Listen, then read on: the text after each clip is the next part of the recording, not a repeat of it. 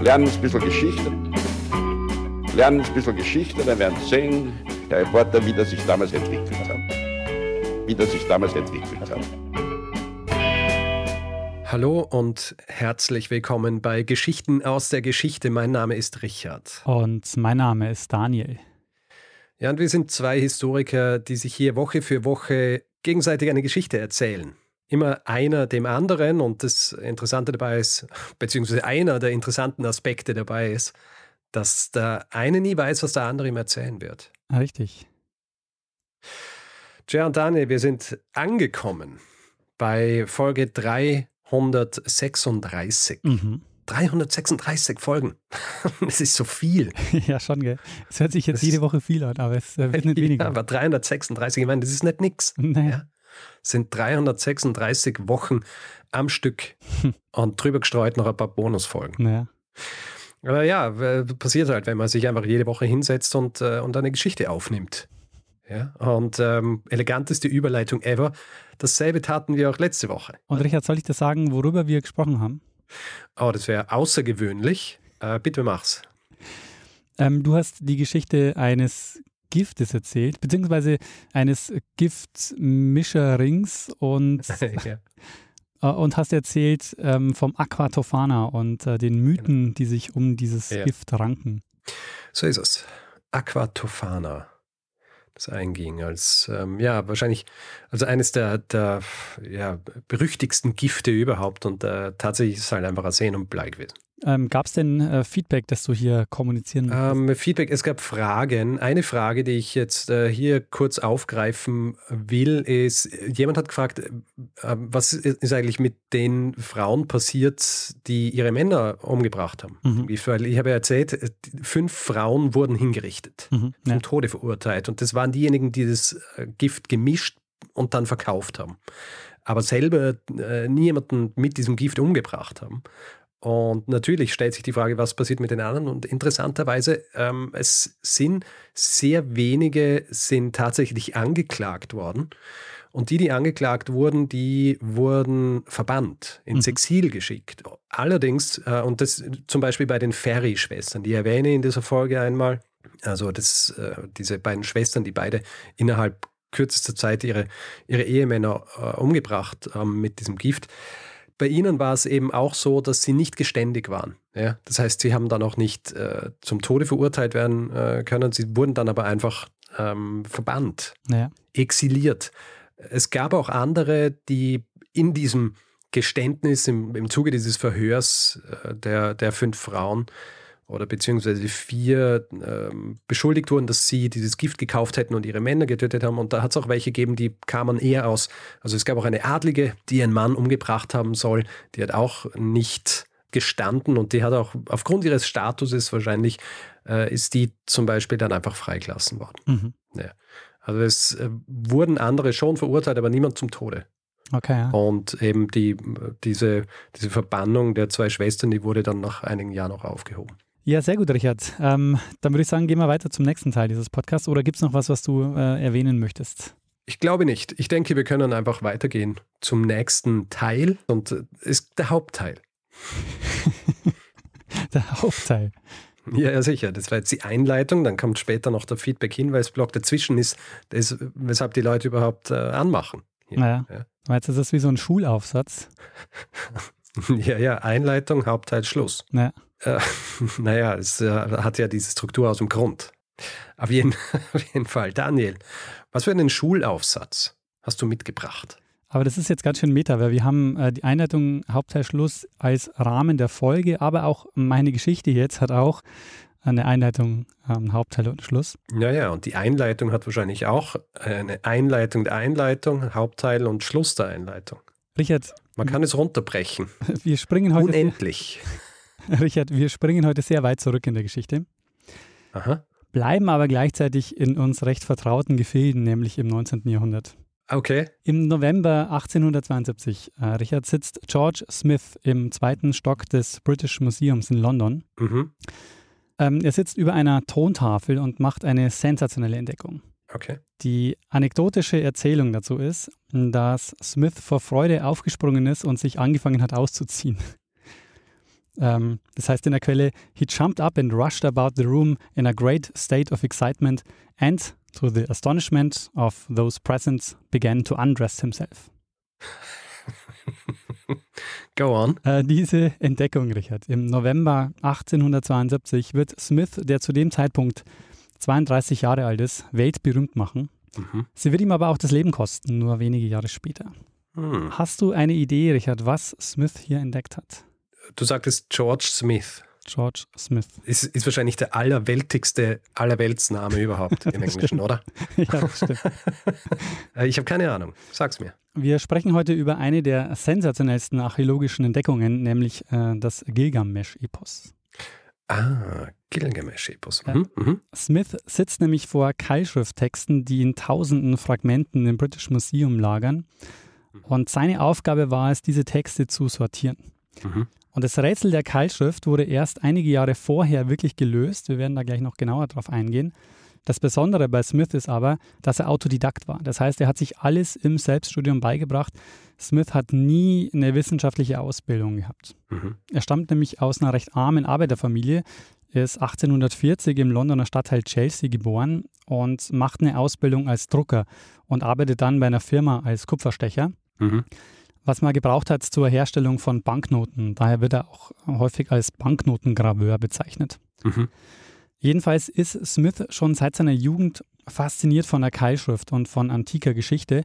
Und ab 1860, da ist er gerade mal 20 Jahre alt, da macht er sich immer in seiner Mittagspause, also er kann so in 20 Minuten zu Fuß ins British Museum laufen, ähm, da macht er sich dann mal auf den Weg und verbringt so viel Zeit in den Sammlungen dort, wie es nur geht. Mhm. Und das macht er so lange, bis die Mitarbeiter dort auf ihn aufmerksam werden. Und vor allen Dingen ein Mann, der kein Mitarbeiter dort ist, aber der ähm, ja die zentrale Figur ist, was die Entschlüsselung der Keilschrift betrifft, Okay. nämlich Henry Rawlinson. Mhm.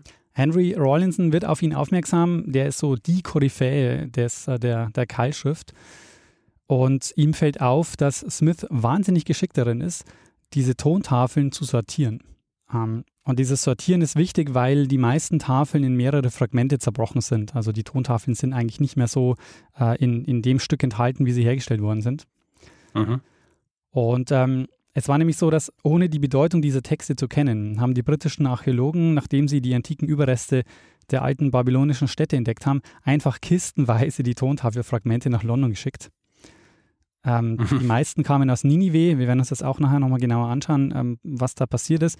Also die meisten kamen aus Ninive, das liegt im heutigen Irak. Ähm, von da haben sie sie nach London geschickt. Da liegen jetzt also tausende von Fragmenten rum. Ähm, und das hatte so ein, eben was von Puzzeln, was der Smith da machen musste. Und er war eben sehr gut darin zu erkennen, wenn Fragmente zusammengehören, wenn es also Keilschriftpassagen gab, die zu einer Tontafel gehört haben. Mhm. Und der Rawlinson, der geht jetzt zu den Verantwortlichen im British Museum und sagt, ihr müsst den einstellen, ja, sonst habt ihr keine Chance beim Sortieren der, dieser vielen Teile. Und äh, sie machen ihm ein Angebot, das er auch annimmt. Und er verdient tatsächlich auch erstmal weniger, als er dann beim ähm, Banknotengravieren bekommen hat. Und seine Aufgabe ist es jetzt zunächst mal, diese Tafelfragmente zu sortieren, was an sich jetzt eine recht eintönige Arbeit war, aber er nutzt die Zeit und beherrscht das Lesen der Keilschrift bald äh, sehr gut und macht erste Entdeckungen. Also zum Beispiel bestimmte Namen findet er auf den Tafeln, die man dann aus anderen Kontexten zuordnen konnte. Mhm. Und er schreibt dann sogar 1866 seinen ersten Artikel und ähm, Rawlinson macht ihn im Anschluss zu seinem Assistenten. Also das ist ein wahnsinniger Aufstieg von einem, der, der nicht mal eine College- oder Highschool-Ausbildung hatte, Mhm. ähm, zu einem, der im Grunde wissenschaftlich ähm, arbeitet. Und diese Texte auf diesen Keilschriften waren vor allen Dingen Verwaltungstexte. Die sind als Quelle schon interessant, ähm, aber halt sehr begrenzt spannend zu lesen. und Smith macht sich jetzt aber gezielt auf die Suche nach literarischen und mythischen Erzählungen. Mhm. Und irgendwann, also im November 1872, hat er ein Fragment vor sich, wo von einer Flut die Rede ist und von einem Schiff und einem Vogel, der nach Land Ausschau halten soll. Und äh, du weißt, welche Geschichte er da findet. Ähm, naja, es klingt nach der Geschichte des, ähm, der Arche von Noah. Ganz genau. Ja. Ihm ist sofort klar, dass es eine Sensation ist, äh, was er da vor sich hat. Also die Geschichte, um die es da geht, ist die Sintflut-Geschichte, Mhm. die wir aus der Bibel kennen und die Smith auch aus der Bibel kannte. aber jetzt hat er eine Tafel vor sich, wo diese Geschichte draufsteht, die deutlich älter ist als die Bibel. Smith entdeckt hier ein Fragment der elften Tafel des Gilgamesch-Epos und ähm, das ist so das, das Ende der Geschichte. Und das ist ein Text, der 2000 Jahre lang verschollen war und durch Smith jetzt wiederentdeckt wurde. Ähm, heute zählt dieses Epos zu einem der ältesten literarischen Werke überhaupt. Und das ist auch der Grund, warum ihn das jetzt auch weltberühmt gemacht hat und zu einem der führenden Experten, was Keilschriften angeht. Und obwohl er sich das alles selbst beigebracht hat und er nie äh, eine höhere Schule besucht hat. Mhm. Und um deutlich zu machen, was das für eine Debatte war, die er damit ausgelöst hat, äh, zur damaligen Zeit, äh, Smith hat dann im Dezember äh, vor der Biblical Archaeology Society einen Vortrag gehalten äh, über seine Entdeckung. Und anwesend waren unter anderem William Gladstone, zu dem Zeitpunkt britischer Premierminister, und der Bischof von Canterbury, das Oberhaupt der anglikanischen Kirche. Ein Ziel, das Smith verfolgt hat, war es, eine eigene Ausgrabung zu machen, weil er meinte, das erst wird ihn zu einem echten Archäologen machen. Ähm, das Problem war, er hat niemanden gefunden, der ihm eine Ausgrabung finanziert hat. Im British Museum haben sie gesagt, naja, wir haben hier so viele von diesen Fragmenten liegen, wir müssen nicht noch mehr ausgraben. Und jetzt ändert sich die Situation aber grundlegend, also mit diesem Fund, weil es gibt nicht nur ein großes Interesse an seiner Entdeckung, es ist auch so, dass er nur einen Teil der Tafel gefunden hat.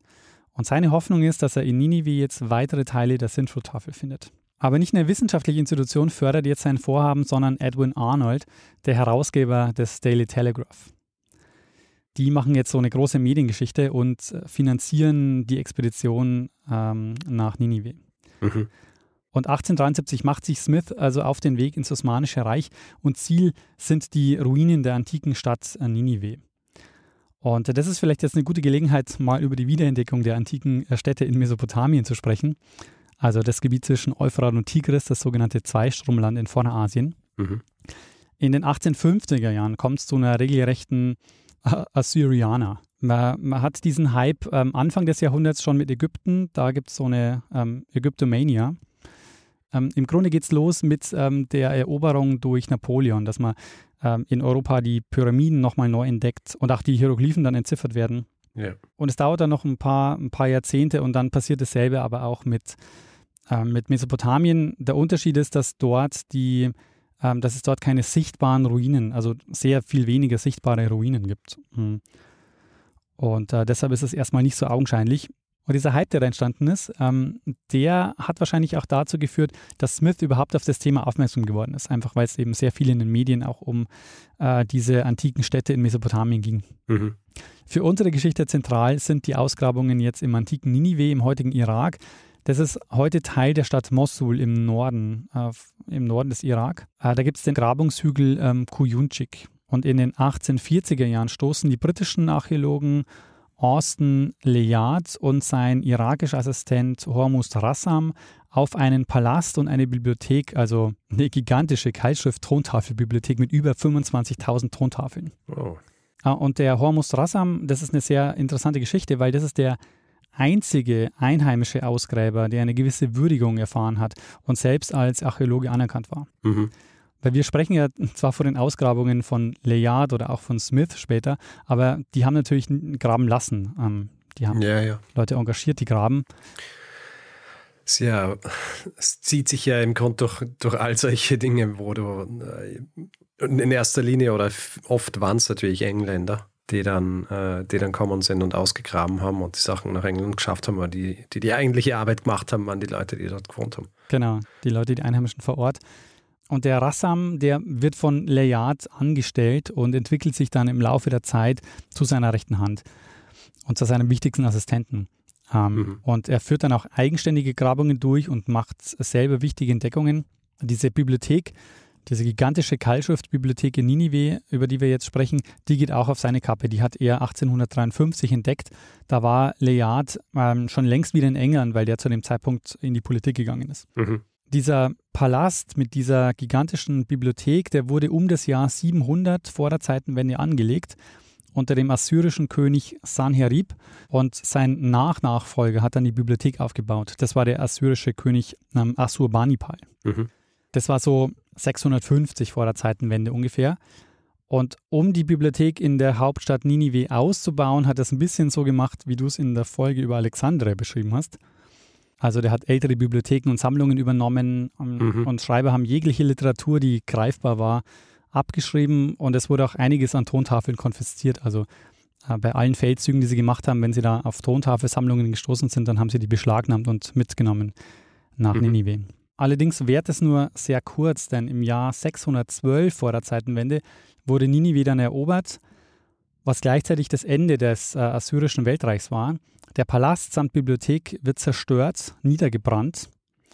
Was allerdings für die Tontafeln, die häufig nur getrocknet waren, hieß, ähm, dass sie jetzt gebrannt wurden und äh, dadurch noch beständiger waren. Mhm. Ähm, der Nachteil allerdings im Zuge der Zerstörung des Palastes sind halt die meisten in kleine Stücke zerbrochen. Ja. Und daher diese vielen Fragmente, die dann am Ende in London landen. Hm. Interessant ist aber, sie entdecken diese Bibliothek und diese vielen, vielen Tafeln, aber sie können es noch nicht lesen, weil die Keilschrift zu dem Zeitpunkt noch nicht entziffert ist. Hm.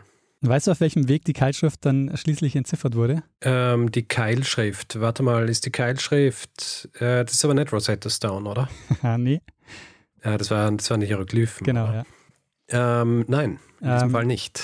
es lief sehr ähnlich ab wie bei den äh, Hieroglyphen.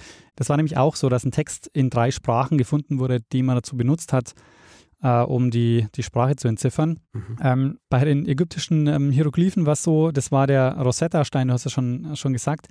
Das ist ein Fragment einer Stele, die, die kommt aus der Zeit 196 vor der Zeitenwende mhm. und ist wahrscheinlich eines der bekanntesten Ausstellungsstücke im British Museum.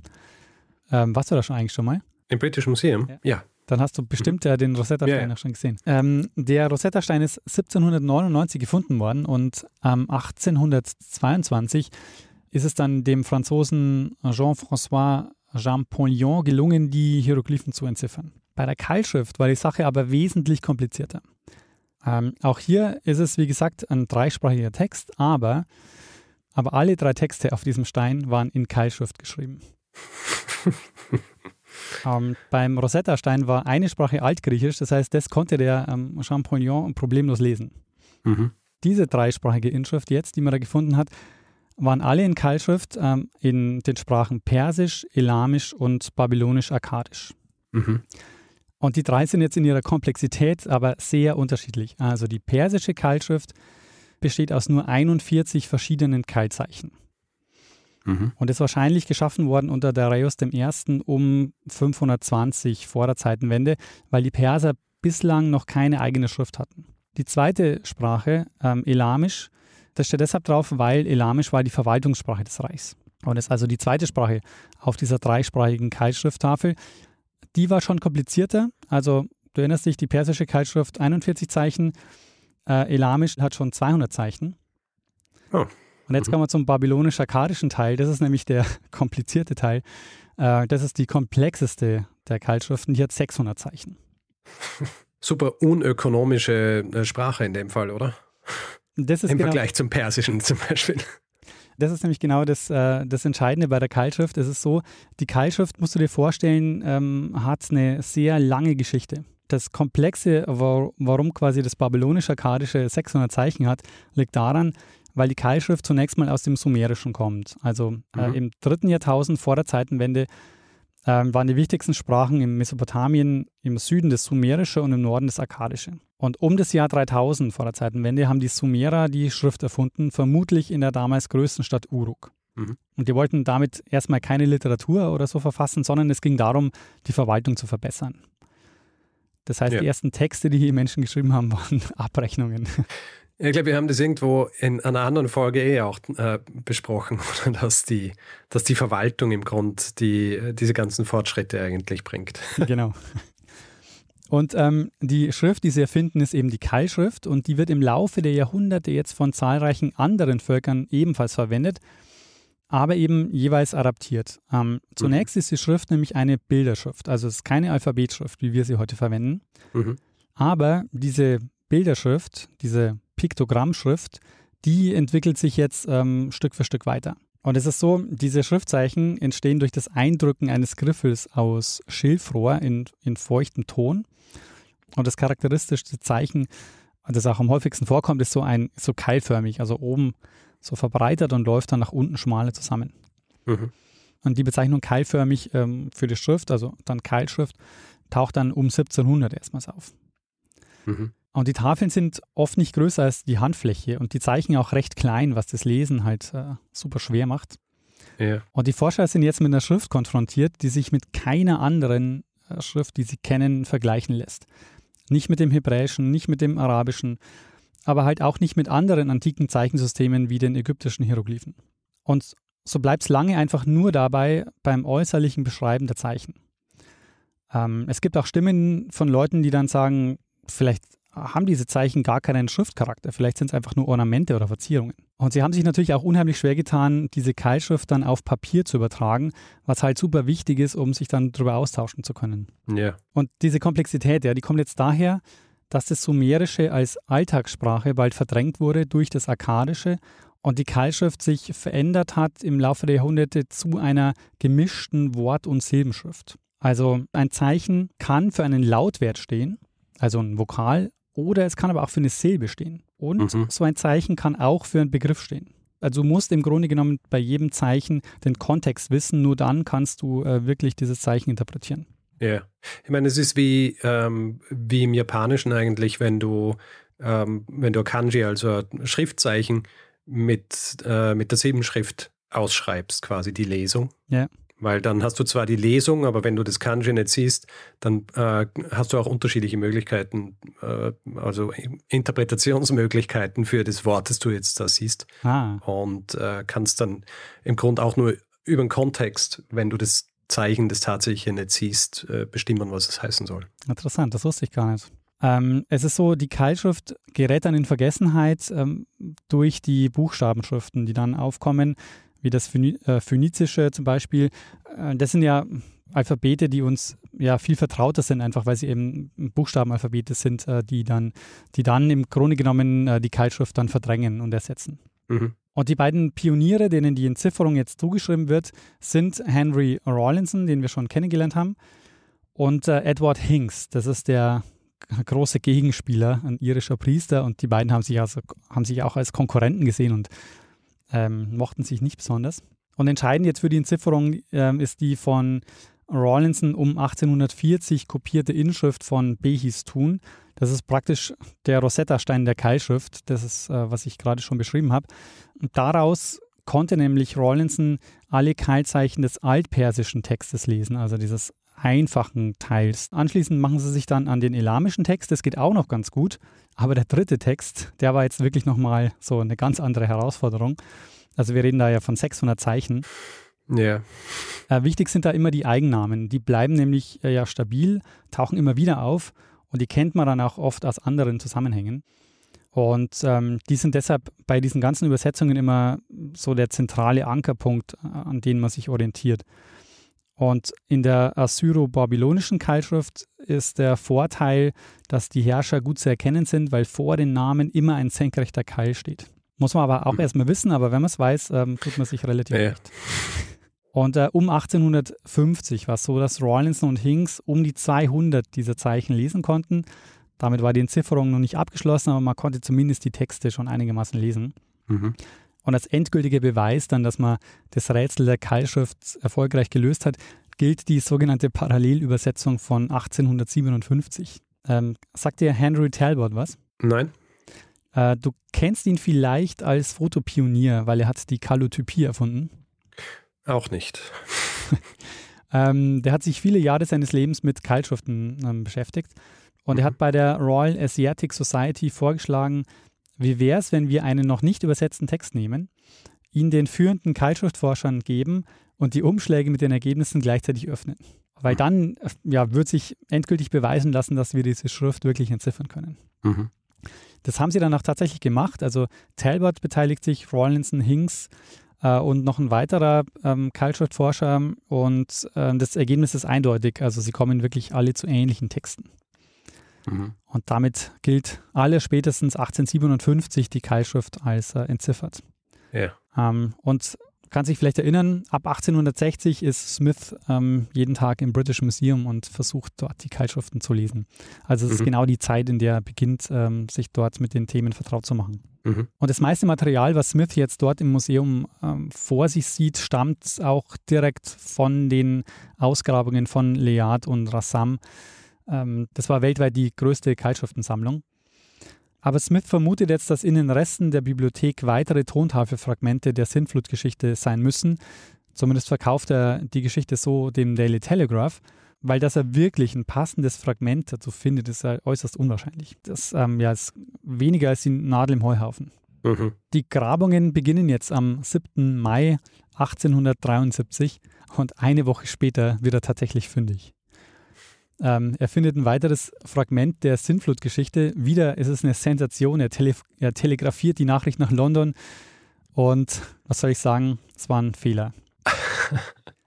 Weil der Daily Telegraph hatte jetzt seine Geschichte. Und was mhm. machen die? Die beordern ihn sofort wieder zurück.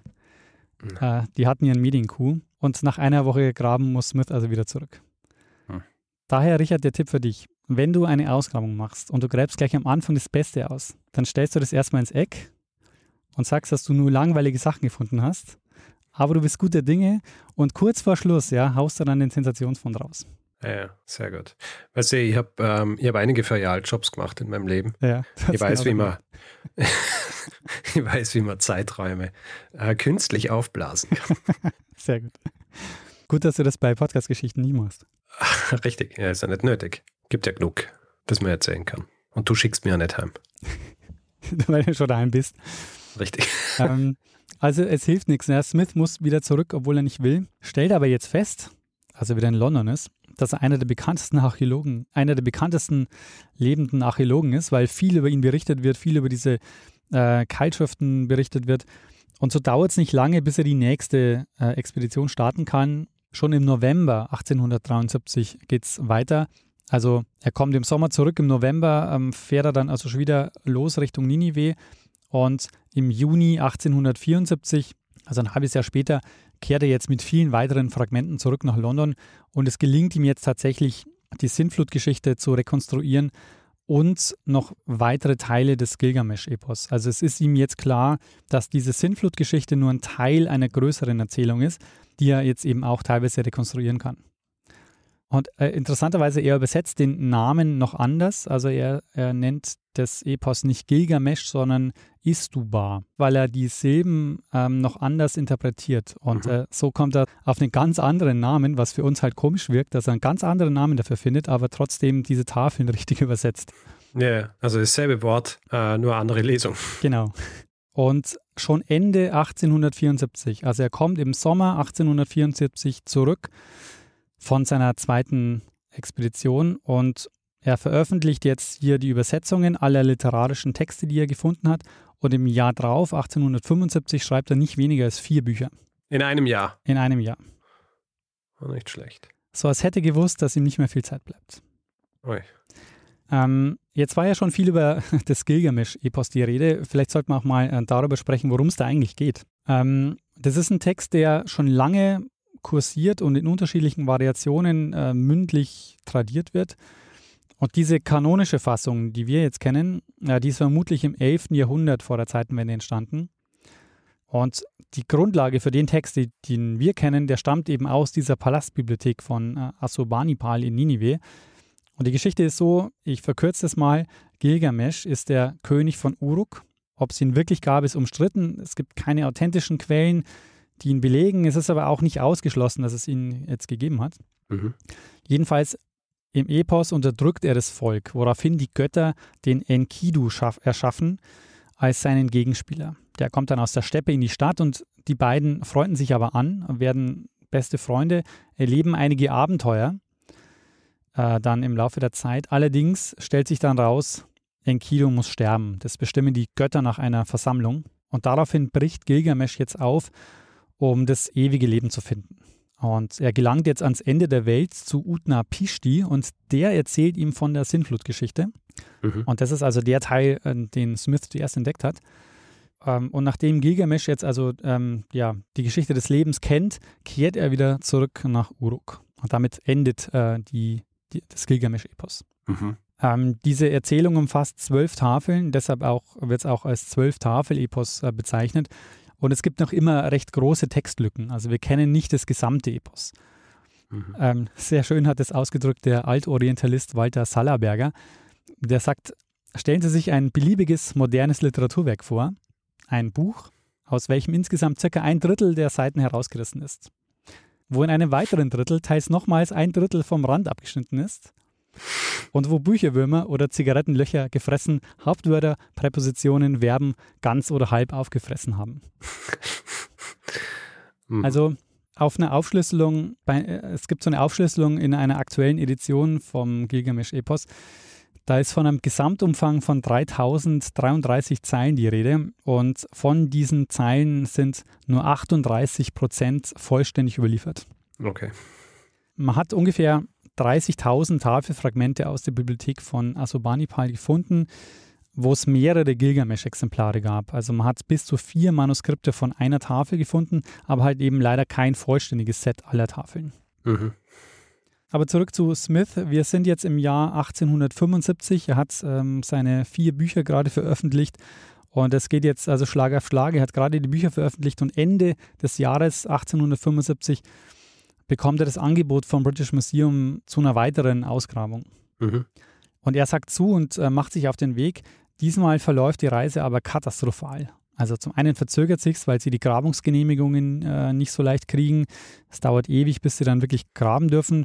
Hinzu kommt, dass sich gerade einige Krankheiten in der Gegend ausbreiten. Also sein Begleiter zum Beispiel, der äh, stirbt dann in der Nähe von Bagdad an Cholera. Und äh, Smith bekommt dann in der Stadt Mosul, ähm, bekommt er dann die Erlaubnis zu graben und da ist es aber schon Hochsommer und deshalb bricht er an der Stelle ab und äh, weil er sagt, es ist zu heiß äh, zum Graben und überlegt dann nach London zurückzukehren, erkrankt dann aber jetzt auf dem Weg durch Syrien an der Ruhr und stirbt kurze Zeit später am 19. August 1876 in Aleppo äh, im heutigen Syrien. Hm.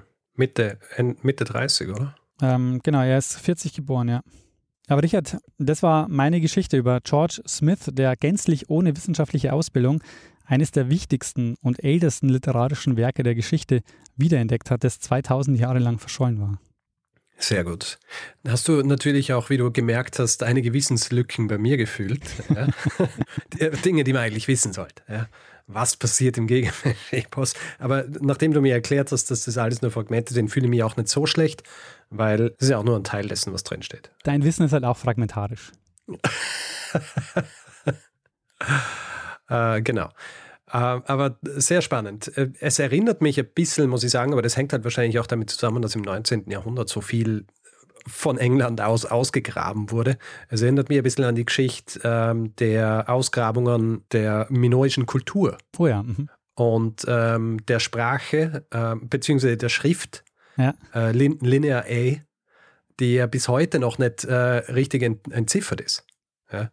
Beziehungsweise äh, übersetzt, ja. Ähm, und ähm, auch sehr ähnlich, auch ähm, also ein bisschen später, aber auch jemand, der, also niemand, der äh, grundsätzlich überhaupt keine Ausbildung hat, aber dann bei den Ausgrabungen ist dann auch jemand dabei gewesen, ein Schotte, der eigentlich auch keine Ausbildung gehabt hat diesbezüglich. Also ähm, es scheint eine gute Zeit gewesen zu sein für Leute, die, ähm, die sich Dinge einfach ohne äh, formale Ausbildung selber beigebracht haben. Also da ging das noch. Das ist tatsächlich ähm, auch was, was ich gelesen habe, dass es auch so ein Zeitfenster war für den Smith, ähm, wo es eben auch die Assyrologie noch nicht so gab in der Form, wo ja. die gerade im Entstehen waren. Da konnte man solche Karrieren dann noch machen. Ja, ja. später schwieriger dann. Ja, genau. Jetzt dann so, ja, was, wo ist dein PhD in Assyrologie? genau. Wenn du den nicht hast, dann darfst du nicht einmal hier diese Cuneiform-Tablets anschauen. Ne? Aber natürlich auch interessant, überhaupt diese Leidenschaft zu entwickeln, als Banknotengraveur dann auf die Idee zu kommen, äh, sich in seiner Freizeit mit nichts anderem zu beschäftigen. Das ist schon auch faszinierend. Ja, ein Hobby halt. Ja. Unser Hobby war anfangs, dass wir so einen Podcast machen. Haben auch alle gesagt, ihr seid ja wahnsinnig. Warum macht ihr das? Ähm, ich meine, wir sind nicht unsterblich, noch nicht, ja, so wie Smith, der ja tatsächlich in die Geschichte eingegangen ist damit. Naja und vier Bücher verfasst hat. In einem Jahr dann. Naja. Aber sehr, sehr spannende Geschichte. Und ich finde auch tatsächlich wieder sehr, sehr typisch für diese Zeit, oder? Ja, voll, ja. Peak 19. Jahrhundert. Schon. Äh, was mich ja immer fasziniert an solchen Geschichten ist, wie das eigentlich vonstatten gehen kann, dass du Wissen, das die Menschheit über Jahrhunderte hat, plötzlich verloren geht und es dann mhm. wirklich lange braucht, um dieses Wissen zu rekonstruieren. Weil die Keilschriften, die ist, sind ja dann in der Antike noch, ich glaube, bis 100 vor der Zeitenwende auch in Verwendung mhm. gewesen. Mhm. Das waren Zeiten, wo wir ja auch viele andere Quellen haben. Also das ist jetzt auch ähm, die waren in Kontakt mit den, mit den Griechen und so. Also das heißt, komisch, dass dieses Wissen einfach komplett verloren gegangen ist. Ja, aber das ist, ähm, das, um da jetzt wieder auf die minoische Kultur zurückzukommen und die Linear A, da ist es ja auch so. Also es ist ja, es gibt ja Linear A und Linear B und Linear B ist entziffert. Ja. Mhm. Linear B ist aber halt ungefähr, ist dann von den Griechen später verwendet worden, ungefähr. Es gibt ja auch ein ganz kurzes Zeitfenster eigentlich, quasi Niedergang der minoischen Kultur und dann die Verwendung von Linear B. Und das sind, glaube ich, 50 Jahre oder so, ja. Mhm. Ungefähr. Also das heißt, dieser Zeitraum hat im Grunde schon ausgereicht, dass diese Dinge verloren gehen. Hm. Und äh, dann legt es mal um auf 5000 Jahre. Naja, voll. Also es gibt, glaube ich, viele Sollbruchstellen in unserer, in der Zivilisation an sich, wo es einfach sehr einfach ist, dass Dinge, also dass Dinge, von denen wir denken, dass sie auf ewig bei, in unserem kollektiven Gedächtnis sein werden, ja. dass die plötzlich verschwinden. Ja. Und ähm, ja, also das, äh, das, wundert mich nicht. Wir, wir haben ja auch kurz drüber gesprochen bei, über diese Dinge bei der Folge zur Bibliothek von, von Alexandria. Da ist ja auch so. Also die haben wahrscheinlich auch, waren wahrscheinlich auch der Meinung, wir, wir haben hier dieses Wissen und das ist ja überall im Mittelmeer verbreitet und nichts von alledem, was wir hier haben, wird jemals wieder aus dem Gedächtnis, aus dem Kollektiven der, äh, der Menschheit verschwinden. Und ähm, ja, mittlerweile weiß man immer, was alles verschwunden ist. Ja, voll. Es ist wahrscheinlich heute ähnlich mit dem Internet. Man hat so das Gefühl, ja, wenn es da steht, ähm, da wird man es schon irgendwie ja auch wiederfinden mhm. können. Aber am Ende. Ja, das ist äh, tatsächlich lustig, ja, weil es das heißt ja immer, das Internet vergisst nicht. Aber es vergisst mega Aber viel. Es vergisst tatsächlich. Ja. Und äh, da sind zum Beispiel so Sachen wie archive.org ja. mit der Wayback Machine, die sind, äh, die sind da wahnsinnig viel wert. Und das ist ja auch äh, wieder, dieses Internet-Archive ist ja auch was, was wieder bei Alexandria dabei ist. Ja. Stimmt, ja, sehr gut. Also es schließt sich der Kreis hier in, dieser, in dieser Diskussion. Aber es, ja, ja, also ich glaube, Wissen und vor allem das Wissen unbeeinflusst von, von irgendwie einer, äh, von Propaganda oder sonst wie so weitertragen zu können, ist eine wahnsinnig schwere Aufgabe. Ja. Und oft, äh, wenn du nicht die besten Voraussetzungen dafür hast, ist es eine unmögliche Aufgabe. Ja, was sagt er auch? Das Schwierige ist im Internet auch äh, nicht was zu finden, sondern das wiederzufinden. Was wiederzufinden und halt auch das Richtige zu finden. ja, genau. Ja. Ähm, ja, ja. Ich meine, schau mir an, ich habe seit ich, seit ich das Internet verwende, bin ich, glaube ich, durch zehn unterschiedliche Tools gegangen, die mir die Dinge, die ich nicht vergessen will, sammeln. Mit keinem bin ich wirklich zufrieden. Weil selbst wenn ich sie dann gesammelt habe, ist es dann oft unmöglich, sie auch wirklich so sinnstiftend irgendwie zu finden und zu sortieren und so weiter. Ja. Mittlerweile habe ich es. Ja? Mittlerweile, glaube ich, habe ich es geschafft. Aber ähm, ja, ja, Wissen dann auch irgendwie richtig katalogisiert. Letzte Folge, als ich gesprochen habe über die, äh, die über Aquatofano und über dieses Verhör, das stattgefunden hat im, ja. im, im 17. Jahrhundert, da hat es ein Verhörprotokoll von 1400 Seiten gegeben, das einfach verschwunden ist. Äh, dann ist es gefunden worden und aber einzig, weil die Registernummer im Archiv äh, nicht rausgerückt worden ist, äh, ist es dann wieder 100 Jahre nicht gefunden worden. Also so einfach geht es. Also selbst wenn du äh, so viel hast, dann siehst du quasi den, äh, den Wald vor lauter Bäumen nicht. Naja, voll, naja. Das ist auch so ein bisschen wie bei Smith. Also ich meine, er saß hier zwischen tausenden von Tonfragmenten und am Ende, bis er das Gilgamesch-Epos gefunden hat, war es ein wahnsinniger Zufall und hat lange gedauert. Wir sitzen jetzt hier auch vor einem Tonfragment, aber es ist eine andere Art Ton. Du musst es dann zusammenschneiden. Sehr gut. Wir werden es nie wieder rekonstruieren können. Na, was wir tatsächlich gesagt haben. Ja. Also jemand findet natürlich deine, ähm, unsere Rohaufnahmen, sitzt in einem Museum oder so, hört sich das an, denkt sich, kann es sein? Kann es sein, dass es die Rohaufnahmen sind? Und muss dann vergleichen mit den veröffentlichten und ja. muss dann äh, alles transkribieren und muss dann vergleichen. Ich bemitleide diese Person jetzt schon. Sehr schön, Richard. Ähm, was glaubst du, war das ein Hinweis? Ähm, äh, wahrscheinlich war es ein Hinweis, ja. Ähm, es war tatsächlich kein Hinweis. Also es war, es war eine sehr alte Notiz, über die ich äh, vor kurzem Ja. gestolpert bin. Aha. Und zwar eine Dissertationskollegin, ähm, die mit mir am Max-Planck-Institut für Wissenschaftsgeschichte in Berlin war. Mhm. Die hat eine Diss über die Geschichte der Entzifferung der Keilschrift geschrieben. Und im Zuge dessen hat sie mir irgendwann mal von George Smith erzählt. Ähm, und ich bin jetzt über diese Notiz wieder gestolpert. Und äh, ja, die Notiz ist tatsächlich älter als dieser Podcast hier. Nicht schlecht. Äh, passend zum Thema ist es wahrscheinlich die, das älteste Thema genau. dieses Podcasts. Das gab es schon vor, ähm, vor dem Start des Podcasts. Nicht schlecht. Sehr gut. Äh, die Diss ist übrigens inzwischen publiziert. Äh, die ist von Nele Diekmann und heißt Talbots Tools, Notizbücher als Denklabor eines viktorianischen Keilschriftforschers. Aha. Also da geht es um den William Talbot und sie untersucht da seine Notizbücher und guckt sich an, wie er aus diesen Notizbüchern, also wie er da quasi notiert, äh, wie er da die Keilschrift, ähm, Keilschriftzeichen versucht zu entziffern. Und er ist dann derjenige, ja, der dieses, äh, diese Parallelübersetzung dann ähm, anregt. Mhm. Und ein besonderer Dank an der Stelle geht an Ed äh, Pfiffimus. Und ähm, also in dem Buch geht es um die Keilschrift-Entzifferung. Das ist der Teil, ähm, den ich da erzählt habe. Und zur Biografie von Smith kann ich empfehlen das Buch The Buried Book, The Lost and Rediscovery of the Great Epic of Gilgamesh von David Damrosch. Mhm. Ähm, und zu Gilgamesh selber gibt es natürlich massenhaft Literatur. Ähm, für einen schnellen Überblick fand ich jetzt ganz gut das Buch äh, Das Gilgamesch-Epos von Walter Sallerberger. Mhm. Ja, Daniel, würdest du dann dieser Geschichte noch gerne etwas hinzufügen oder sollen wir jetzt zu dem Anf eingangs erwähnten dritten Teil dieser Folge äh, weitergehen? Machen wir das, machen wir im Feedback-Hinweisblock. Gut. Wer Feedback geben will zu dieser Folge oder anderen, kann es per E-Mail machen. Feedback.geschichte.fm kann es auf unserer Website machen. Geschichte.fm kann es auf Twitter machen. Das ist unser Accountname Geschichte.fm. Dasselbe geht für Facebook. Wer uns auf Spotify hört, kann uns dort bewerten ähm, und folgen. Ähm, freut uns immer. Und wer uns grundsätzlich irgendwie bewerten will mit, mit einer Review äh, oder solchen Dingen, kann es zum Beispiel auf Apple Podcasts machen oder panoptikum.io oder grundsätzlich überall, wo man Podcasts bewerten kann. Irgendjemand hat das letztens äh, oder vor kurzem gemacht auf Podbean. Hast du es gesehen? Da kann Nee. man unter jeder Folge ein Ah. Review schreiben. Ja, Und hat geschrieben, dass man diesem Österreicher nicht mehr zuhören kann. Ach so, das war die Geschichte. Ja.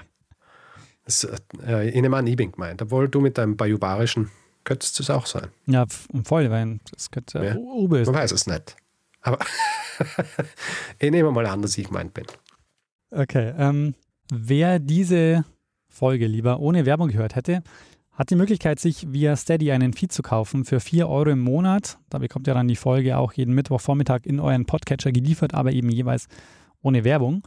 Ihr findet das Ganze unter geschichte.fm slash steady. Wir bedanken uns in dieser Woche bei Friedegard, Andreas, Daniel, Carsten, Felix, Ansgar, Matthias, Julia, Joe, Mitra, Sonja, Heike, Fabian, Gabriele, Gwendolin, Fabian, Kim, Anne, Laura, Sebastian, Nikolas, Sarina, Marc, Katharina, Barbara, Melanie, Lorenz, Stefanie, Jan, Katharina, Oliver, Michael, Günther, Anke, Agiro, Martina, Judith, Sebastian, Georg und Martin. Vielen, vielen Dank für eure Unterstützung. Ja, vielen herzlichen Dank. Gut, Daniel, werter Daniel, würde ich sagen, dann machen wir das am Schluss ähm, oder machen wir das jetzt, was wir sonst immer am Schluss machen, oder? Geben wir dem einen das letzte Ja. Wort, der es sonst auch immer hat. Genau. Bruno Kreisky. Lernen ein bisschen Geschichte. Lernen ein bisschen Geschichte, dann werden Sie sehen, der Reporter, wie das sich damals entwickelt hat. Wie das sich damals entwickelt hat. Smith hat dann im Dezember vor der Biblical Archaeology. Wow, Wahnsinn, ich kann es nicht sagen. Das gibt's ja nicht. Es gibt ein Wort, das kann ich nicht sagen. Archaeology. Archaeology. Ich sag's jetzt mal nur einfach so und dann schneide es nachher rein. Archaeology. Das ist eigentlich gar nicht so schwer. Archaeology. Ja.